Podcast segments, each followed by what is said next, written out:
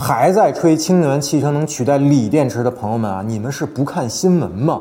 这年头主机厂都不坚持了，就你们还嘴硬呢？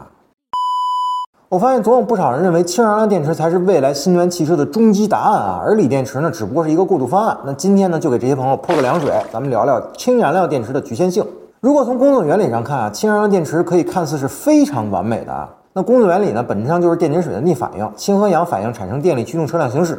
那唯一的排放呢，就是无毒化的水。那续航里程很远，又不受温度影响，加氢速度还挺快。那综合看起来呢，肯定要比锂电池强多了。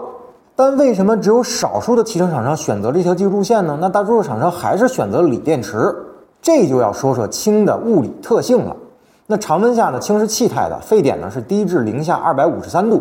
所以想让氢保持在能量密度更高的液态呢，就必须是高压低温。那这对加氢站的建设难度呢是要求非常高的。那一旦发生泄漏呢，液氢会快速的气化，哎，体积膨胀，那产生的爆炸力呢是非常吓人的。那这几年加氢站爆炸的新闻呢，真的是不胜枚举啊。那那真要是在居民区附近发生事故的话，那后果是不堪设想的。所以说，氢燃料电池的局限性呢还是比较大的。那加氢站的建设难度和车内储氢罐的泄漏问题都是非常不好解决的问题。所以主音响的选择呢，其实就是最好的答案。那如果氢燃料电池真的是非常完美的解决方案的话，那已经深耕了多年的丰田何必还要再去造锂？电池电车呢？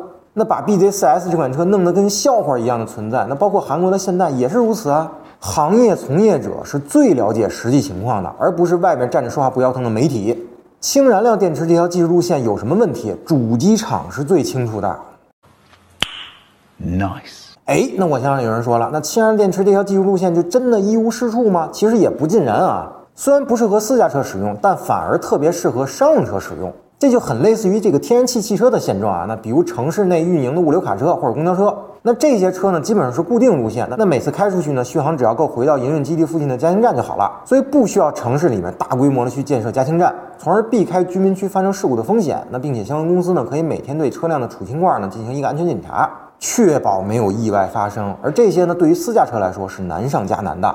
所以我们还是一直倡导理念啊。那技术本身呢是没有对错的，只有合适不合适。那不管氢燃料电池还是锂电池啊，都有自己的优点和缺点，我们没有必要捧一个贬一个，适合自己的就是最好的。好了，那本期节目呢，咱们先聊到这儿。同意呢，您点个赞；不同意呢，咱们评论区里继续讨论。